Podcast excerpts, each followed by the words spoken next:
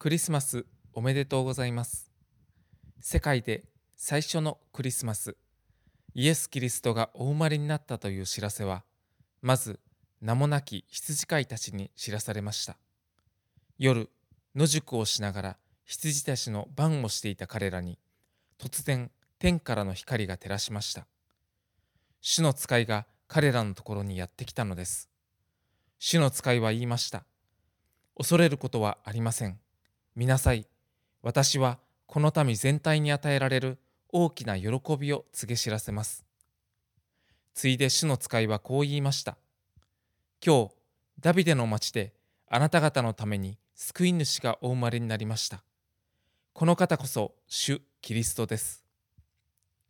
救い主が生まれたとはまさにビッグニュースです。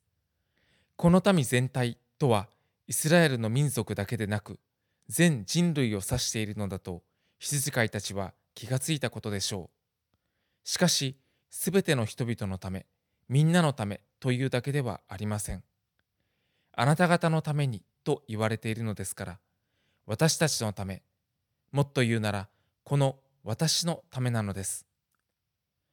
クリスマスのシーズン、いろいろなところでクリスマスとは救い主イエス・キリストのお誕生をお祝いする日という説明を耳にし目にします。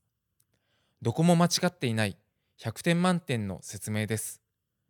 けれどもどこかみんなのため世界中の人々のためというよそよそしさを感じてしまうのは気のせいでしょうか。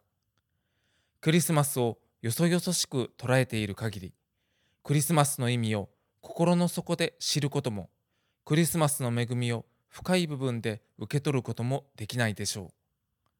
イエス・キリストがこの私の救い主としてお生まれくださった。これがクリスマスです。私たちは罪のために神様から遠く離れた存在でした。そのままでは確実に滅びてしまう存在でした。そんな私たちを神様のもとに立ち返らせ、滅びから救うために神様は一人子キリストをこの地上に使わしてくださいました。一人の赤ん坊、一人の人間としてこの地上に生まれさせてくださったのです。その目的は十字架にかかって死ぬためでした。この世のどこに生まれてくる時からその死を目的とする赤ん坊がいるでしょうか。しかし、キリストがこの地上にお生まれになった目的は十字架にかかって死ぬこと、そしてその死を通して私たちの救いを成し遂げることでした。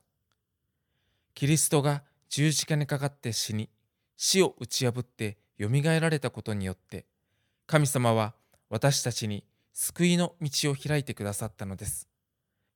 私たちは自分の罪を悔い改め、キリストを私の救い主と信じるなら、罪の許しと滅びからの救いをいただくことができます。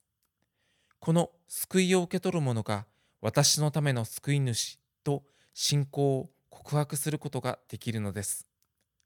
ぜひあなたもキリストの救いをいただいて私のための救い主がお生まれになったクリスマスと受け取っていただきたいと願います。教会では12月24日日曜日午前10時半からクリスマス礼拝を開きます。また同日午後1時半からキャンドルライトサービスを開きます。今年のクリスマスはぜひ教会でお過ごしください。心からお待ちしています。なお、このメッセージは12月25日夜までとさせていただきます。